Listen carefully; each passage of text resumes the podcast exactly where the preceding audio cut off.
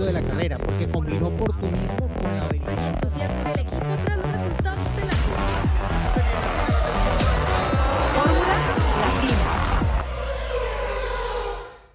Formuleros terminó la sequía, arrancó la temporada 2023 de la Fórmula 1 con muchos temas, mucho que destacar, algunas sorpresas, algunas cosas que se comprobaron, ¿no? Algunas teorías que ya, e hipótesis que, que se comprobaron y se corrió el Gran Premio de Bahrein. A ver, Red Bull, lo que se decía, ¿no? Iba a dominar, dicho y hecho, así fue. La sorpresa de la que ya se venía hablando de Fernando Alonso, sobre todo, no, bueno, Aston Martin, pero era obviamente, como Lance no había estado, era sobre todo sobre el tema de Fernando, excelso manejo y guau, los rebases nos hicieron la carrera. Eh, McLaren, mal y de malas. Ferrari sigue con problemas de fiabilidad. Eh, sorprendió Williams metiéndose ahí en, en la zona de puntos. Y se ve que esa media tabla va a estar va a estar muy peleada. Pero bueno, por eso estamos aquí, porque tenemos mucho de qué hablar de lo sucedido allá en el reino de Bahrein. Estamos Cristian González Roco, Diego Mejía, Juan Fosaroli viene volando, así que no se pudo unir en esta ocasión con los formuleros, pero ya seguro vendrá después a contarnos todo lo vivido por allá. Así que bueno, pues sin más preámbulo, señor Cristian González Roco, ¿cómo vivió la primera carrera de la temporada? Hola, Cis, Diego, ¿cómo están? La verdad que acá en Fórmula Latina hicimos un buen diagnóstico de lo que terminó sucediendo, ¿no? Me parece que eh, acertamos con bastante de nuestro análisis, eh, con, con, algunas situaciones que sí, tal vez me llamaron un poco la atención, porque lo que se dio con Red Bull lo imaginábamos, como decías vos, lo que se dio con, con Aston Martin, de alguna manera sabíamos que iban a funcionar mejor, no sabíamos hasta qué punto, ¿no? Iba a ser esto y cómo iba a estar parado Mercedes. Acá evidentemente estuvo por lo menos eh, del lado de Alonso, mejor parado que, los Mercedes y, llegando a superarlo y a estar en el podio definitivamente, ¿no? Con la caída de, Leclerc. Imaginaba un rendimiento eh, un poquito mejor que de Ferrari, que lo que fue en definitiva, pero, pero bueno, si bien todavía había algunas dudas y lo habíamos planteado acá, incluso este, manifestamos también de esa preocupación que había respecto de, de mantenerse en ritmo a lo largo de las vueltas, terminó también sucediendo eso, más allá de los problemas de performance, ¿no? Que acusaron a, a Leclerc a lo largo de, todo el fin de semana prácticamente. Y por otro lado, una, si bien no tenía puesta muchas expectativas en, lo que terminó sucediendo, eh, creo que resultó peor de lo que yo me imaginaba lo de McLaren, ¿no? Eh, creo que fue un fin de semana muy, muy triste. Me dio tristeza, esa es la palabra, lo, lo que pasó con McLaren. Y me, y me, quedé pensando en esos momentos con, con Lando y con Sainz de pilotos que parecía que, bueno, era el resurgir de McLaren y otra vez la posibilidad de volver a pelear adelante y después se desmoronó todo, ¿no?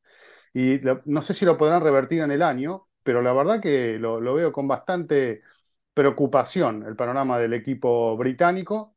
Todo lo contrario con Williams, que un poco renovó un poco eh, los aires de tensión con los que vienen viviendo desde hace ya varios años este fin de semana en Bahrein. Vimos solo un gran premio, tenemos 22 más por delante, así que imagínate todas las cosas que pueden pasar y, si esta es una tendencia o no, ya lo iremos viendo con el pasar de, las carreras. ¿no? Después, bueno, lo de, lo de Max, lo de Checo también, eh, a la altura de las circunstancias, los dos claramente son el equipo a vencer, ¿no? Claro. Otra cosa que me faltó mencionar, que obviamente es muy importante, por ahí Chris ya dio un, un pincelazo, eh, Mercedes. Mercedes con su W14, ya Toto Wolf dijo, de plano, este auto necesita un cambio, ¿no? Y se espera una evolución para el Gran Premio de la Emilia Romagna, pero tampoco creen que sea como que el gran upgrade, como que los lleve a, a pelear ya prácticamente han tirado la toalla desde la primera carrera.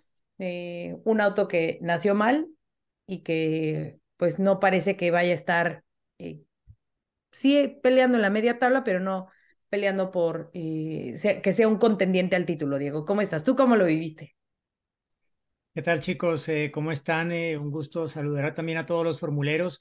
Bueno, yo creo que al final no ha sido una gran carrera la, primera de la temporada porque el dominio de Red Bull ha sido, ah, yo diría, apabullante, asustaron y no iban a pleno acelerador porque una vez estuvieron decididas sus dos primeras posiciones, empezaron a rodar medio segundo incluso más, más lento por vuelta. O sea que los 36 segundos y medio que le pusieron de por medio a Alonso fácilmente habrían podido ser mucho más y habría sido incluso más holgada la diferencia. ¿Es esto una mala noticia para la Fórmula 1? Si te llamas Max Verstappen, no. Si te llamas Checo Pérez, probablemente tampoco. Pero si eres uno de los rivales, probablemente estás asustado y lo vas a pasar mal antes de que pasen unas tres, cuatro carreras y te des cuenta si lo de esta primera es lo que vamos a ver durante todo el año. Ya incluso yo, Russell, ha dicho, estos pueden ganar todas las carreras. Y mirando lo que han hecho, pues hombre, difícil no estar de acuerdo, pero, pero bueno, yo lo, lo decía hace poco y lo, lo recuerdo cada vez que se empiezan a sacar conclusiones ya definitivas después de la primera carrera. Alguna vez Frank Williams eh, en 2003 eh, Juan Pablo Montoya estaba en su equipo, iba liderando la primera carrera y estuvo a punto de ganarla, pero cometió un error y le regaló la, la, victoria al final a, a David Coulthard. Y ese día, eh, Frank Williams dijo, la primera carrera no siempre es un espejo de lo que ocurre luego durante toda la temporada. Y bueno, sabemos que Bahrein tiene unas características muy particulares, que es un circuito que también tiene un asfalto muy particular. Esto en términos de cómo logran los equipos descifrar cómo hacer funcionar mejor los neumáticos a una vuelta y en una tanda de carrera, pues genera tal vez una variabilidad que no necesariamente veamos en todas las carreras. Igual y sí puede pasar, no estoy diciendo que no, pero lo que digo es que hay que tener algo de mesura todavía, no desanimarse con que, ah, otra vez Red Bull va a barrer, van a ganar más de las 17 carreras que ganaron el año pasado, Max Verstappen será campeón poco después de la mitad de temporada, apague y vámonos, como, como decimos en, en Colombia. Yo creo que hay, que hay que darle chance a la temporada y esperar a ver después de tres, cuatro carreras, cuando hayamos visitado circuitos diferentes, qué dibujo nos da la Fórmula 1, porque eh, no hay que olvidar que este coche, el RB19, empezó a nacer cuando todavía no había el tema del famoso tope presupuestario de Red Bull. Eso probablemente va a afectar más adelante si en últimas afecta, pero como lo hemos dicho aquí una y otra vez, cuando tú tienes un genio como Adrian Newey, la gente que trabaja con él, tal vez ese, ese handicap de túnel de viento, de simulaciones, etcétera, no te pega tan duro como si fueras otro equipo. Y cuando tienes resuelto un concepto aerodinámico, un concepto mecánico, tienes una buena unidad de potencia y tienes es que evolucionarla, mientras que los demás como Mercedes están viendo a ver si diseñan otro W14 diferente, mientras Ferrari está encontrándose con problemas de balance inherente del coche, al menos lo que encontraron en, en Bahrein y que los obligó a ir a una puesta a punto que los condenó en la carrera por la degradación que tenían. Todos ellos están todavía buscando un camino. Eh, en Aston Martin se han encontrado con un coche muy competitivo, pero Alonso ha dicho, este coche es 95% diferente al del año pasado, apenas lo estamos conociendo. Eso nos, nos alienta, porque de pronto Aston Martin puede en alguna carrera dar el salto, ojalá, pero, pero sí, eh, Red Bull tenía un punto de partida mucho mejor que el resto de equipos y lo está haciendo valer en este arranque de 2023. Te voy a cambiar el lado de la moneda, Diego. El año pasado, justamente en la primera carrera, Red Bull no clasificó ninguno de sus autos. Recordemos que tuvieron problemas los dos y no sumaron ningún punto. Entonces, y terminaron ganando el campeonato, ¿no? Entonces, dando, dándole respaldo a lo que acabas de mencionar, calma, todavía la temporada es muy larga, no sabemos lo que pueda pasar. Esta sola fue, solamente fue una probadita, si bien eh, Red Bull se ve bastante dominante, pero todavía es largo el camino y hay mucho que pueda suceder.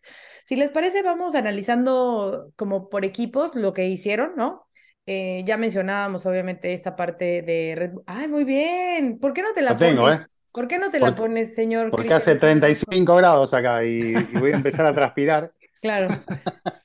Yo sí, porque Los Ángeles hace bastante frío. La gente no cree el frío que puede hacer en Los Ángeles, pero, o sea, la semana pasada estuvo hasta nevando en distintas zonas de Los Ángeles. Pero bueno, eh, a ver, Red Bull, sí, dominante. eh, Max manejó solo, ¿no? O sea, ni lo vimos. Ya, Max, perfecto, bye.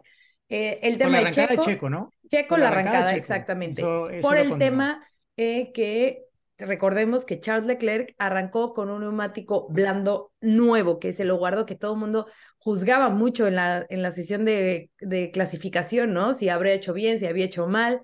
Bueno, pues se guardó ese set de neumáticos blandos nuevos y le sirvieron perfecto para la arrancada, hasta ese momento, ¿no? Para decirle a Checo, ¡pum! Ahí te voy, arrancar mucho mejor. Y eh, Checo se abre para evitar tocarlo y le gana eh, hasta ese momento la, la partida a Checo. De ahí en fuera, bueno, recupera la, la posición y eh, hacen, hacen el 1-2. Creo que es la arrancada es lo único, como el único asterisco que se le podría poner, incluso Checo lo, lo aceptó y, y, y lo comentó, ¿no? Que, que había sido la parte débil de, de su gran premio. Sí, bueno, de hecho eh, quedó en evidencia que Ferrari no tenía más de lo que venía mostrando, ¿no? Eh, cuando se ve superado por, por Checo, ya recuperando unas cuantas vueltas más adelante, como que resistieron bastante, ¿no? Pero cuando, cuando llega ese, ese momento de, de sobrepaso, la planificación de Red Bull también apostando a, a seguir con los neumáticos blandos, ¿no? Eh, un, tramo más de Gran Premio, estirar la, colocación de los duros para la parte final, a, viceversa de, lo que optó la mayoría, ¿no? En ese momento del Gran Premio también estaba viendo uno que tenían resto, tenían margen para jugar, para, para buscar alternativas diferentes y para intentar incluso eh, estirar más las diferencias en esa, en esa primera parte a riesgo de que eh, en el último tramo, con, con, neumáticos duros, el resto pueda ponerlos blandos y, se le puedan venir encima. Pero era, era, como decía Diego, tanto el margen y la, y la tranquilidad que ellos, que, que ellos tenían respecto del rendimiento de los autos y, y, y de estar incluso hasta regalando algunas décimas por vuelta que lo hicieron con más tranquilidad, ¿no? Y veremos, Espero que no sea la tendencia para todo el año. Yo tengo la, esperanza de que, bueno, hay gente muy capaz, equipos muy grandes y muy fuertes que pueden seguir trabajando. Pero bueno, esta fue una tendencia clara en el arranque de la temporada. Después, bueno, ahora viene Arabia Saudita, que también es un circuito muy particular. Eh, y después eh, Melbourne también es otro circuito muy particular. Yo no sé si tendremos la certeza después de las tres primeras, pero claramente vamos a tener un panorama mucho más mucho más claro y concreto una vez que dejemos estas tres, ¿no? Antes de que empecemos a transitar los circuitos convencionales. Pero lo que mencionas sí, es súper importante, ¿no, Diego? Lo de las estrategias de neumáticos, porque Red Bull fue los únicos que se arriesgaron a irse con blando usado, blando usado y después ya al, al duro. Sí, yo creo que ni siquiera es que fue, fue, un riesgo, es que tenían un coche con tanto margen que podían hacerlo. O sea, los otros simplemente es que no podían, porque no, no les daba la degradación para hacerlo y Red Bull no solamente tiene el coche más rápido, sino el que menos degrada, o al menos en la primera carrera. Ya veremos qué pasa en otras, porque no, no, hay, no hay que olvidar otro aspecto que obviamente en la Fórmula 1 todo se rige un poco por lo técnico, ¿no? Y este año hay un cambio grande en la construcción de los neumáticos delanteros. En el compuesto C1, por ejemplo, era nuevo este año. Es un compuesto más blando que el C1 del año pasado, porque ese se ha quedado como el C0 para este año. Entonces, ese cambio en, la formulación del compuesto C1, sumado al cambio en la construcción de los neumáticos, ha hecho que el balance de los coches no sea necesariamente el mismo de base respecto al año anterior y los equipos han tenido que adaptarse y empezar a entender cómo extraer lo mejor de ese neumático con la puesta a punto de cada uno de sus coches que apenas están conociendo, ¿no? que han rodado apenas tres días de pretemporada y en los ensayos libres del Gran Premio de Bahrein. Entonces, todavía les queda mucho por, por entender, ¿no? En otro tipo de circuitos, con otro tipo de asfalto, cómo realmente aprovechar al máximo los cambios que se hicieron en esos neumáticos para favorecer el comportamiento de cada uno de los coches, que es lo que les mencionaba que a Ferrari no les ha funcionado y los hizo tener una puesta a punto que no iba a funcionar para la carrera, si bien no los dejaba nada mal parados para la clasificación, con lo que mencionabas de Leclerc, que pudo tal vez estar más cerca de la, de la pole de Verstappen, pero decidieron esto estratégicamente de ahorrar ese juego que al final les dio rédito en la carrera porque les sirvió para adelantar a Checo y luego, pues ya creo que lo comentaba también Cristian, lo que se veía de Leclerc en pista era un piloto tratando de ir por encima de sus posibilidades, bloqueando los neumáticos en las frenadas, perdiendo los vértices, tratando de ir más rápido de lo que realmente podía la Ferrari. Entonces, es la realidad de la primera carrera del año, es una primera instantánea, pero no es el dibujo completo de este año, así que por lo menos en estos equipos que están detrás del el equipo Red Bull, es claro que tienen mucho más trabajo por hacer pero yo creo que al final, pues la, buena noticia es que ha cambiado el orden, ¿no? Que no todo, o sea, no es la misma foto del año pasado. Eh, quedó Red Bull al frente, o sea, ya mencionaste Australia el año pasado. Olvidémonos de esa carrera. Miremos cómo acabó el año pasado. Hay un nuevo integrante ahí al frente y yo creo que eso tiene que alegrarle a la Fórmula 1 porque con un año de continuidad de las reglas, que un equipo de semejante salto es increíble. O sea, hay que chapó para, para Aston Martin porque sacando un poco los promedios de tiempo que ha mejorado cada equipo en la clasificación este año respecto al año pasado, Aston Martin mejoró casi dos segundos y medio su tiempo de clasificación respecto al Gran Premio del año pasado. Red Bull lo mejoró en segundo y dos décimas, si no me equivoco, que también fue un salto impresionante, pero los otros equipos que están ahí, que eran los rivales, los llamados a ser los rivales, mejoraron medio segundo, siete décimas mejoró el triple Aston Martin respecto al arranque de la temporada anterior, que bueno, no fue exactamente donde acabaron el año pasado. Oye, ¿cómo los han troleado con el, con el que es un, que eran tres Red Bulls en el podio, entre Checo, Helmut Marco? Como dicen en, en, México cuando alguien hace un muy buen chiste así? ¿Cómo? ¿Cómo, eh, dicen? Es que no sé si diga una mala palabra, que Checo se... ah, en la rueda de prensa cuando lo dijo. ¿MA? Sí, exacto. ¿Esa? Ah. Esa sí. Se manchó, se manchó. Se manchó. se manchó. Oye, pero este, ¿qué onda con los rebases de Fernando? O sea, ese, el, rebase a, Hamilton, ¿cómo colocó el auto? No, no, no. O sea, no, muy bien, muy bien, muy fino. O sea, es un mago, Pero aparte, de verdad. Eh, sí, esto lo sabemos todos. ¿Mm? Las maniobras se hacen de a dos. Eh, y, los dos han luchado hasta donde tenían que ir y, no hicieron. Además tienen su rivalidad histórica estos dos, ¿no? Pero se han portado bien. Yo creo que Hamilton lo, respetó también y eso eh, hay que tenerlo en cuenta. De hecho, después Hamilton se acercó a saludarlo a Fernando. Me parece que esos son códigos que existen entre algunos pilotos y no existen entre otros. Eh, probablemente la situación, si no era Alonso y era Verstappen, hubiese sido distinto, ¿no? Eh, porque ya, ya lo hemos visto más de una ocasión. Eh, la madurez y, bueno, la actitud de cada uno en, en, la pista. Así que este, creo que Hamilton hizo lo que pudo, hasta donde pudo y, ya está. Muy linda maniobra de, de, Fernando. Y lo que a mí me, me, llamó la atención, acostumbrado a los mensajes de radio de Fernando a través del tiempo, ¿no?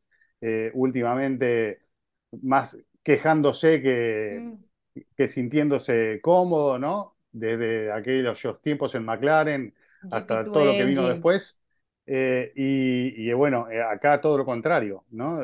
Elogiando al auto por radio, sabiendo que, iban a levantar ese audio, que lo iban a hacer público, ¿no? Porque era evidente, pero como dándole una caricia al equipo del placer que le estaba dando en ese último tramo del Gran Premio manejar ese auto.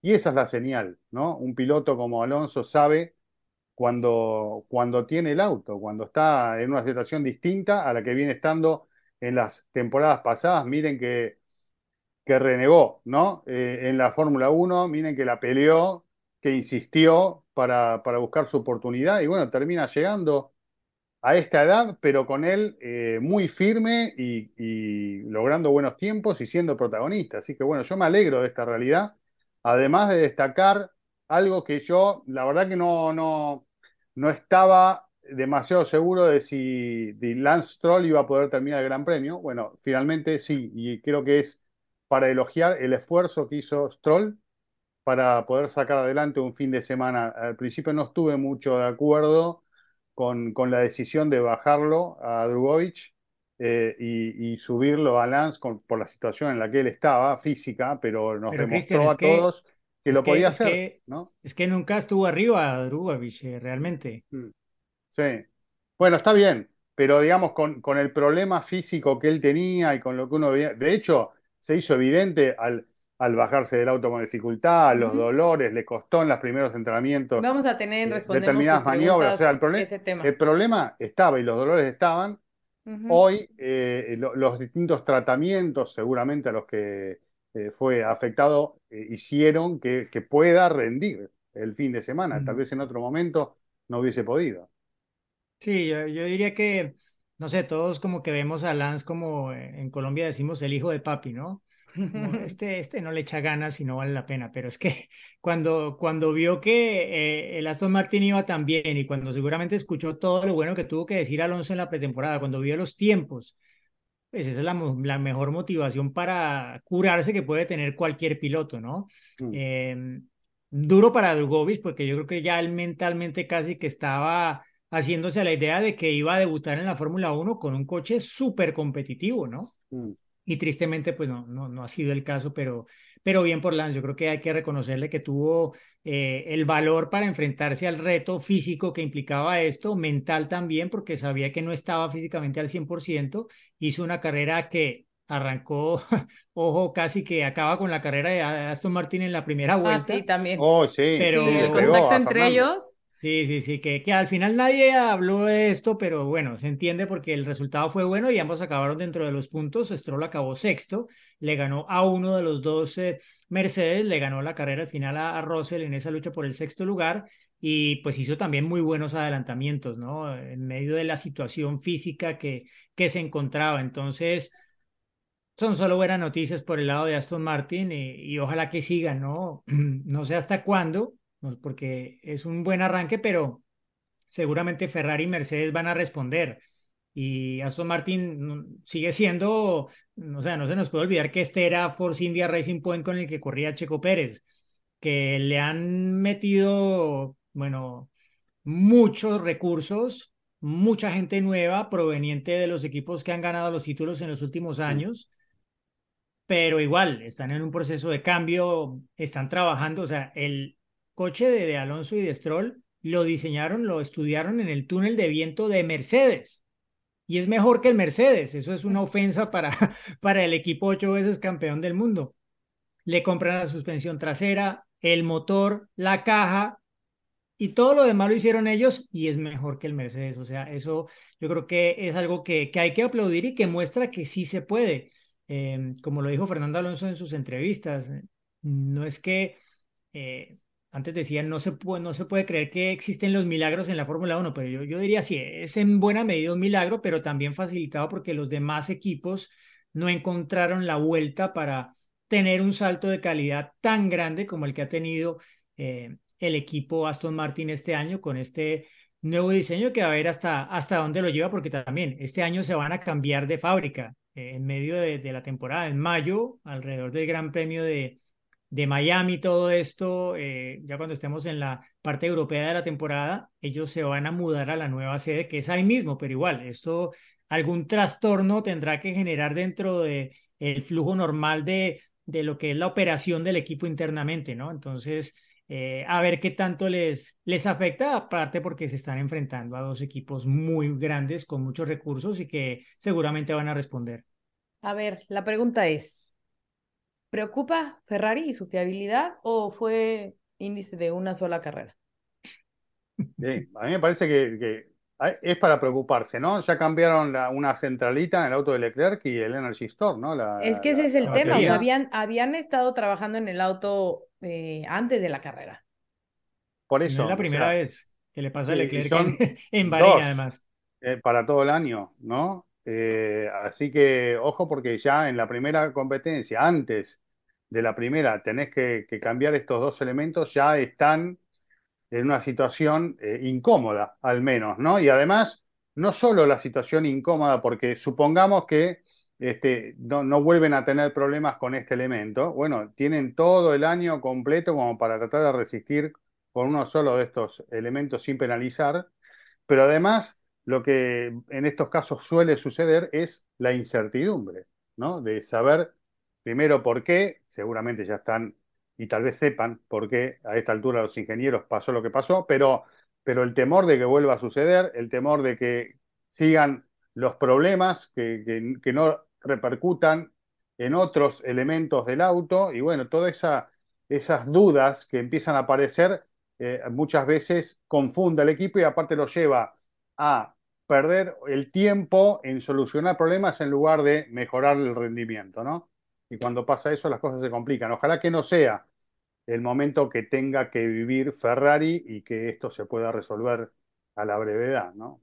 Sí, el Y ya es que ya, como lo dices, eh, ya arrancaron cojos, ¿no? Porque es que eh, lo menciona, son dos y ya se gastaron uno, entonces, a ver, van a tener que penalizar probablemente porque es señal de que sí que hay un problema, ¿no? Y que eh, después de supuestamente haberlo resuelto antes de la carrera, luego van y se quedan en, en el camino por, por una situación de, hablaban de que aparentemente la batería no había, no se había vaciado por completo y que esto fue lo que generó el problema de tener que cambiarla y que luego aparentemente algo similar pudo haber ocurrido con la nueva y llevó a ese problema, que fue un problema eléctrico en últimas el que causó el retiro de Leclerc de la carrera. Entonces, claro, cuando tú ves que Red Bull va tan fuerte y aparte los que son sus rivales, uno está diciendo que el coche ya no va, eh, que hay que cambiarlo todo, y el otro ya con problemas de fiabilidad.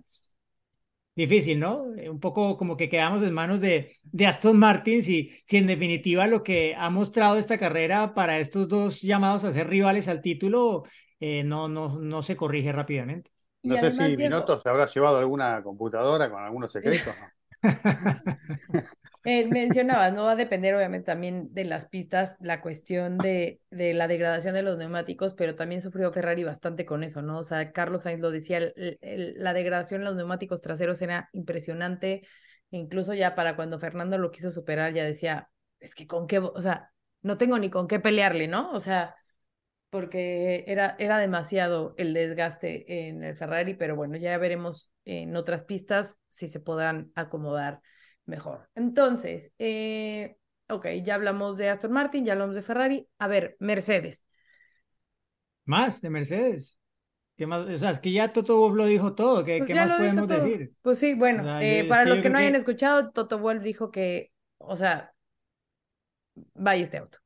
Eh, O sea, es que, que carece el de- jefe, de, que el carga jefe te diga esto, aerodinámica. Gis, es que el, que el jefe diga eso, yo creo que es que eso ya es muy fuerte, ¿no? Si lo dice alguien por abajo, no sé, si lo dice Hamilton, pues bueno, tú dices, bueno, es Hamilton quejándose tal, frustrado, pero no, es que lo dijo el jefe. eh, y, y Y no la sé, primer bueno, yo- carrera. Yo, estuve en los test y vi varias veces la cara de preocupación de Mike Elliott, que es el responsable técnico ahora de, de, este, de este coche, que lo fue también del año pasado. Y eh, no están realmente, o sea, están corroborando lo que se esbozó en la pretemporada y es que el punto de partida no está a la altura de lo que, de lo que ellos querían. Y, claro, ¿no? Eh, Cuando presentaron el coche, Toto Wolff dijo que iban a probablemente a cambiar algunos aspectos del coche en la primera parte de la temporada, que era probable que los pontones, por ejemplo, cambiaran. Y no sé si, a ver, porque es que ellos mismos se han encargado de decir, no, es que los pontones No no, son. son el concepto, son una parte que puede cambiar, pero eso no define el concepto del W13 ni del W14. Pero, y entonces, eh, ¿qué va a ¿Qué pasar? otra parte? Cuando aparezca el coche con pontones, ¿qué van a decir? Y cuando aparezca con pontones y funcione mejor, ¿qué van a decir? A mí se me ocurre eh, el, el análisis que, que uno puede hacer con el tema del nuevo reglamento de los límites presupuestarios. El límite presupuestario, o sea, estamos viendo ahora cómo afecta el límite presupuestario a, lo- a los grandes equipos, a los que arreglaban todos los problemas con dinero.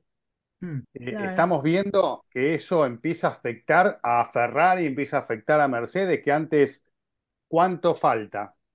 Hacelo. Acá está la plata, desarrollen, busquen la solución. Hoy eh, hay un tope, hoy hay límites. ¿Será ese el problema que está haciendo, que empie- empieza a hacerse evidente en estas grandes estructuras? ¿No? Como para, problema como para o- consultarlo. O problema o, le viene bien también a Fórmula no, 1, ¿no? le Porque viene bien a la Fórmula 1, compactas lo que Pero querían. no a los equipos, claro. No, no, a los equipos no, pero compactas, Claro. entonces, o sea, a ver, lo hemos dicho muchas veces, falta mucho, pero después de esta carrera, o sea, lo, lo que podemos dibujar es eso, o sea, va a ser Red Bull o Max, todos los demás y a lo mejor pues ahí en el fondo McLaren, ¿no? Si es que siguen las cosas así, pero todos los demás van a estar, o sea, ahí en la pelea, o sea, en el top 10 tuvimos, eh, o sea, Red Bull, Ferrari, Aston Martin, eh, Williams, Alfa Romeo, Alpine, ¿no? Mercedes. Mercedes. Entonces, o sea, también hay que hablar de lo que hizo Valtteri Bottas metiéndose ahí, eh, lo de Albon que ya les decía. Mira, eh, nuestro invitado debutó a- de Claro, siempre Les damos volvió buena vibra. Siempre que pasan por aquí les va bien luego, mira. Sí, ya, Eh, es más, ¿quién De sigue? verdad, arrancó muy bien. Valtteri hizo una Háblele. súper arrancada. Fue el que, que fue el que más algún- avanzó en la, en la salida de la carrera. o Y Mercedes. luego eh, también en eh, estrategia fueron de los que más ganaron puestos. Valtteri fue el primero que empezó a parar en boxes en la primera parada y le ganó la posición, eh, no me acuerdo si ambos Mercedes, pero bueno, le ganó a ambos Aston Martin, seguro le ganó la posición a Stroll, le ganó la posición Alonso y si no me equivoco le ganó la posición a uno de los dos Mercedes y no a los dos, por haber parado antes que ellos, eh, les hizo este famoso undercut, como se llama, como lo llaman los eh, hombres de estrategia y eso luego pues le sirvió como para tener, no sé, de dónde eh, construir una carrera que le permitiera acabar en los puntos. No acabó conectado a ese grupo, obviamente, quedó muy descolgado porque parar tan temprano trae eso. Sí, ganas la posición, pero luego te toca extender mucho la tanda con el mismo juego de neumáticos. Y es lo que le pasó factura a Valtteri, pero igual fue el mejor del resto, literalmente, porque ya no se puede decir que Aston Martin es del resto, no, Aston Martin es de adelante. Eh, Claro. Y el equipo Alfa Romeo, pues con ese resultado, de alguna forma arranca el año como encabezando ese, ese grupo medio por delante de, de un Alpine que, pues con Ocon fue una comedia en su carrera, literalmente, con esas múltiples Qué penalizaciones. pena. Esperá, Gasly, eso quería decir yo. Al que tenemos que invitar a Fórmula Latina es a Ocon. Sí. Porque, para que te- No, porque estoy no, seguro que salió del autódromo y le hicieron una infracción yendo para el hotel. O ¿no? sea, Basta. De verdad, te juro que yo decía, ¿cómo? O sea, ya sabes de eso de que ves así de que penalizado y dices, ¿cómo? ¿Se habrá equivocado la FIA y está marcando que está penalizado y ya pasó? No, señor, era seguir pagando y pagando y pagando y pagando infracciones. Sí. Bueno, no Sí, es infracciones, que- penalizaciones. La primera fue, em, yo cuando lo vi en la transmisión pensé que era porque estaba adelantado más de lo que debe de la línea amarilla que, que marca en el lado derecho de todos los coches donde tienen que, que parar para la salida, pero en realidad lo que él estaba era salido de su caja hacia la Claro. derecha y en la toma frontal de la parrilla se ve que él está ligeramente descolocado allí, que es una, bueno, es algo mínimo, ¿no? Que de pronto sí le da la oportunidad de recorrer luego menos distancia para ir hacia el lado derecho y tal vez tapar el hueco, no sé, pero en últimas le colocaron esa primera sanción. Luego cuando entró a cumplirla, Entró muy rápido. centésimas, milésimas, eh, no me acuerdo exactamente la cantidad, pero fue algo mínimo, que le iban a cambiar el ala delantera y uno de los mecánicos empezó a trabajar en el coche o tocó el coche antes de que se cumplieran los Ah, cinco sí, es cierto, esa fue primero. Sí. Entonces, ¿qué pasó? Que ahí ya no solo tenía que cumplir de nuevo esa sanción, sino que tenía que cumplir la otra que le habían puesto. Y aparte, cuando salió del pit lane, Salió eh, rápido. desactivó el bueno, limitador antes y excedió el límite de velocidad, el, el Todo mal. máximo. Entonces, mira, es, eh, como lo decía, eso fue una comedia, pero, pero lo de Gasly sí fue muy bueno, ¿no? Creo que Claro. puso el Alpine más o menos en, en su lugar, saliendo de último, después de la gran decepción de la clasificación. Exactamente. Gasly 1 o con 0, ¿no? Eh, para, para esta primera, eh, me parece que esa En esa rivalidad va a estar, va a va estar a estar bárbaro. bien picante. Este año va a ser una de las cosas que hay que mirar, ¿eh? Me, me entusiasma porque todos dos franceses, equipo francés, todo bárbaro, pero se van a dar con todos, ¿no? No van a querer perder a nada. Y el Williams que rescata un puntito y también me gustaría destacar lo que hizo Logan Sargent, porque también, o sea, su primera carrera y terminar decimosegundo, así que buen debut del piloto eh, americano. Esperaba yo más de Haas, sobre todo después de la sesión de calificación de Nico Hulkenberg. Y, o sea, primero me extrañó que no quedara Magnussen mejor posicionado, ¿no? Pero bueno. Y después se cayó a pedazos eh, y no, no, no dieron de más.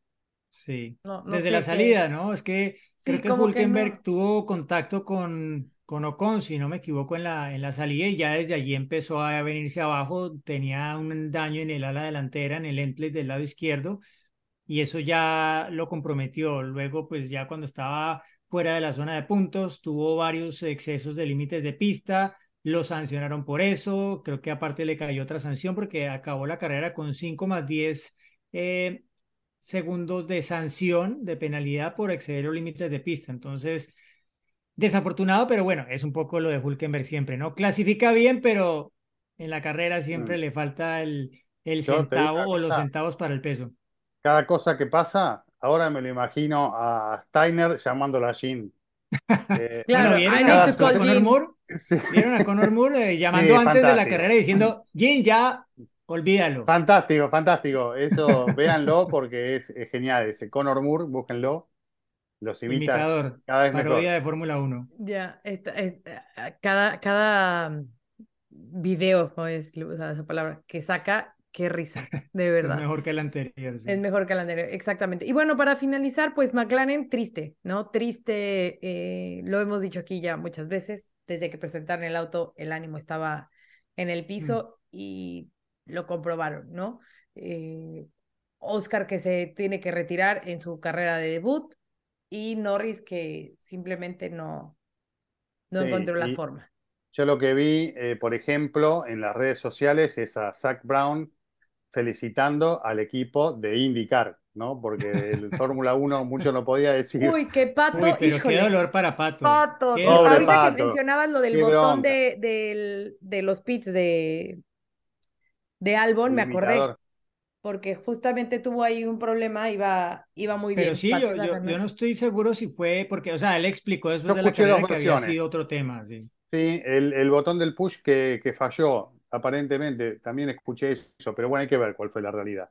Algo Sí, pasó, sí. una falla del auto claramente y perdió una carrera. Y bueno, a- a- ya que estamos en tema, para felicitarlo a Agustín Canapino, eh, que, que debutó en, en IndyCar este fin de semana Bien, y que con todos los temores que tenía de cómo iba a ser el fin de semana, viene de correr en autos de turismo toda su vida, ganar todos los campeonatos, pero eh, la IndyCar es distinta, es otra cosa, no tiene experiencia en autos de fórmula.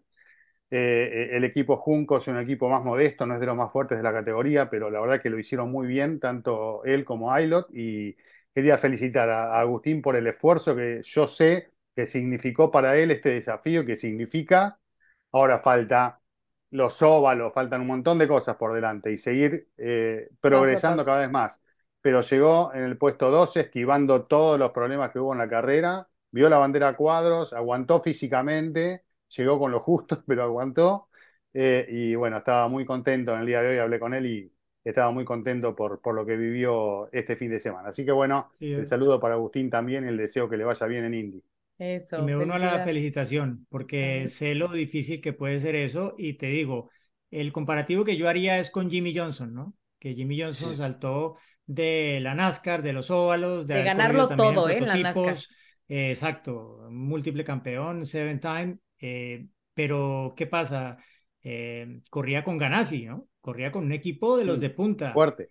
Y el debut de Agustín está kilómetros por delante de, de lo que fue el debut, incluso la segunda temporada de, de Johnson en, en la IndyCar en, en este tipo de circuitos, ¿no? Que sí, se entiende, Agustín siempre ha corrido más en circuitos, pero es que un IndyCar es un animal, mejor dicho, Y incomparable a lo que él ha también corrido es en la muy, Argentina. muy pesado, Mm. muy, muy pesado, ¿no? Exacto.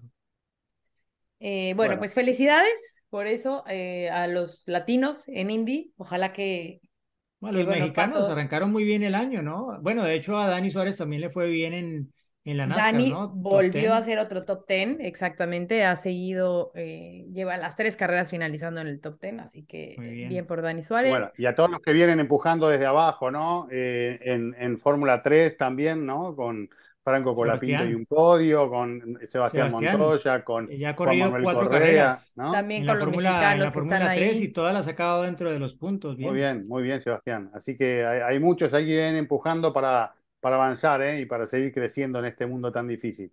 Exactamente. Eh, bueno, chicos, ¿algo más que quieran agregar de este gran premio? Eh, Con ganas de lo que viene, con ganas de esperando ya que pasen estas dos semanas y que llegue Arabia Saudita, circuito difícil, complejo, que tiene, tengo entendido, ¿no, Diego, algunas modificaciones respecto de lo que vimos el año pasado, pero que sigue siendo el mismo concepto de, un escenario con curvas muy veloces, con la pared muy cerca, donde es fácil equivocarse y terminar con el auto golpeado. Un verdadero desafío que veremos cómo, resulta para los pilotos. Así que con, con muchas ganas de que llegue ese momento. Sí, es un circuito muy, muy veloz. eh, decía Verstappen que cree que por las altas velocidades y todo esto puede tal vez ser más favorable para Ferrari, ¿no? El año pasado ahí tuvieron un muy lindo duelo por la victoria Red Bull contra, contra Ferrari, especialmente al final fue un duelo Verstappen-Leclerc, porque Checo tuvo la mala suerte esta de, del safety car en su parada en pits y, estas cosas, pero eh, ahí consiguió su primera y hasta ahora única pole en la Fórmula 1, ¿no? Que fue sorpresiva la forma en la que la consiguió con, con mucha valentía, con mucho arrojo en un circuito en el que había que jugársela para marcar esa, esa diferencia en clasificación y lo sabía muy bien Verstappen porque había acabado contra el muro en la primera edición de ese Gran Premio en, su, en la vuelta que lo iba a llevar a, a la pole en medio de la lucha por el título. Entonces, sí, muchas ganas de que llegue Arabia Saudita, luego Australia va a ser otro tema completamente diferente porque va a ser más un circuito, eh, aunque es semipermanente, bueno, tiene esa parte urbana de pasar por las calles, las ondulaciones, curvas rápidas, igual que no perdona. En fin, un arranque de temporada que ojalá nos, nos dé después de tres carreras algo más de equilibrio en un inicio que hasta ahora está siendo muy desbalanceado a favor de, del equipo Red Bull. Eh, no sé si ya, para entrando en el anecdotario, si ya contamos alguna vez la historia de, del supuesto árbol de la vida que está por Bahrein. Sí, pero lo podés refrescar. Atractivo Sí. turístico. El público se renueva. Claro, el público se renueva y los que no hayan escuchado esta anécdota, bueno, pues eh, resulta que vas a Bahrein y dices, oye, pues, a ver, buscar algún lugar turístico. Yo cuando hacía mis notas hacía normalmente, antes de empezar las, las, o sea, el fin de semana ya de carrera, hacía una nota un poco más de la ciudad y de cosas que habían y zonas turísticas y todo. Entonces me dijeron, es que está el árbol de la vida. Y yo, ok. ¿Y qué tiene el árbol de la vida de especial? Dijo, pues ve y te vas a dar cuenta qué es lo que tiene de especial. Bueno, dicen que en este árbol fue literalmente donde inició la vida, porque nadie se explica por qué hay un árbol literal en pleno desierto. O sea, no hay absolutamente nada, no hay agua, no hay nada, nada. O sea, es arena, arena, arena, arena, arena, arena, arena, arena, arena, arena, así, y más arena. Y hay un árbol frondoso, precioso, pero nadie se explica ese, esa cuestión de la naturaleza porque, pues, ¿no? o sea, ¿De dónde saca el agua? ¿De dónde sale el agua? ¿De dónde? ¿Quién le, quién le echa agüita todas las noches? Exactamente. duende, sí. Debe haber uno ahí que se ven escondido por abajo de la arena. Claro, a mí se me hace que lo montaron y que me están engañando y que quieren que me la crean. Todo Pero bueno, es uno de los atractivos por si alguna vez van a Bahrein. Eh, Que realmente, digámoslo, el que va a Bahrein es porque va a ver la Fórmula 1 porque no, no hay otro Ah, no, motivo porque a lo mejor está cerca como que en Abu Dhabi así y dices, bueno, pues voy a, a Bahrein, ¿no? Pero que, han- eh, que remodelaron bastante, de hecho, el paddock, ¿no? Han hecho muchas eh, modificaciones Tampoco y así tanto, como, algunas cosas, pero, pero sí, bueno, cuando estuve allí para los test, eh, me sorprendió que el fin de semana, sí, anterior a la carrera, se celebraba el Día Nacional de Kuwait y yo pensé que era el Día Nacional de Bahrein porque las celebraciones no me dejaron dormir. Hasta las Mm. 4 de la mañana, un desfile de carros, de motos, de banderas, de pitos, de todo por las calles, que yo dije, bueno, ¿y esto qué es? Y bueno, me dijeron que era el Día Nacional de Kuwait y que lo estaban celebrando de esa forma en Bahrein. Me demoré una hora en llegar, bueno, de, de cruzar tres cuadras para llegar a mi hotel desde que llegué a la calle del hotel. Tres cuadras, una hora para entrar al hotel porque estaba esto y estuvo a tope y, y si no, no logré pegar el ojo bien en toda la noche gracias a, al Día Nacional de Kuwait. Bahrein es de esos lugares además como de doble moral porque te dicen que todo está prohibido, ¿no? No puedes tomar, no puedes hacer nada, no sé qué, no sé qué. Pero de verdad, ¿te acuerdas, Diego, en el hotel que, que El nos Hotel quedábamos? Te- o sea, tú, ay, bueno, buenas noches. Uy, seguramente tocó Chris. Y de repente... Había fiesta en tres pisos. Y era así como, ¿cómo? ¿No que está prohibido todo? Y eran unas fiestas clandestinas. No, no, no, no, no, no. Tremendas. Sí, sí. Sí, sí, supuestamente Bueno, allí, supo- bueno, por su- la supongo, religión. ¿no? Porque yo dormía.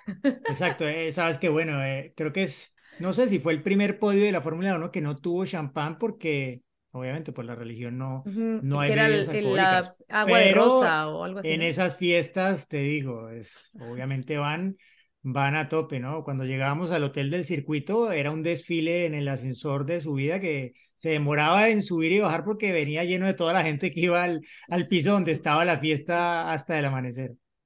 Es correcto. Pero bueno, Cosas que Eh, pasan. cosas que pasan, Pasan en bien, los viajes de pasan Bahrein. bien allí en Bahrein. Pasan. Bueno, eh, nos vemos chicos para respondemos sus preguntas. Tenemos varias dudas, obviamente, de este fin de semana. Ya mencionaba eh, Cris alguna de la cuestión del ancestral, de la seguridad. Eso lo vamos a estar resolviendo esta semana en Respondemos. Así que pues nada. ¡Ay! Grid Rival. Tenía a Fernando Alonso y Yo además de también. Talent Driver. Vamos, también, ¿Saben a yo quién también. tenía yo? vamos. Pero ¿A yo tenía a? Leclerc, yo también. Bueno, ¿saben a quién tenía yo? ¿A quién? A nadie. Ay, Diego, No, no. Me olvidé.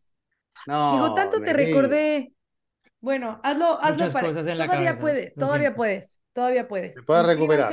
Los que no se han inscrito a Grid Rival todavía están a tiempo. Igual que la Fórmula 1, esto apenas empieza, así que todavía pueden eh, meter ahí primera, acelerar a fondo y a lo mejor son los ganadores de esta temporada. Así que únanse a nuestro fantasy, metan su equipo, Diego, y a darle. A esperar la próxima. Bye.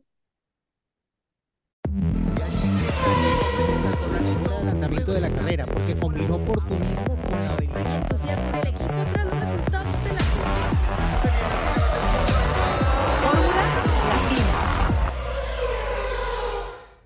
Política y otros datos. Segunda temporada. desaceleración del crecimiento, Tripular la nave del INE. proceso electoral 2024. Política y otros datos. Escucha un episodio nuevo cada jueves en tu plataforma de podcast preferida. Un podcast de expansión. Lucky Land Casino asking people what's the weirdest place you've gotten lucky? Lucky? In line at the deli, I guess? Aha, in my dentist's office. More than once, actually. Do I have to say? Yes, you do. In the car before my kids' PTA meeting. Really? Yes. Excuse me, what's the weirdest place you've gotten lucky? I never win and tell. Well, there you have it. You can get lucky anywhere playing at LuckyLandSlots.com. Play for free right now. Are you feeling lucky? No purchase necessary. Void where prohibited by law. 18 plus. Terms and conditions apply. See website for details.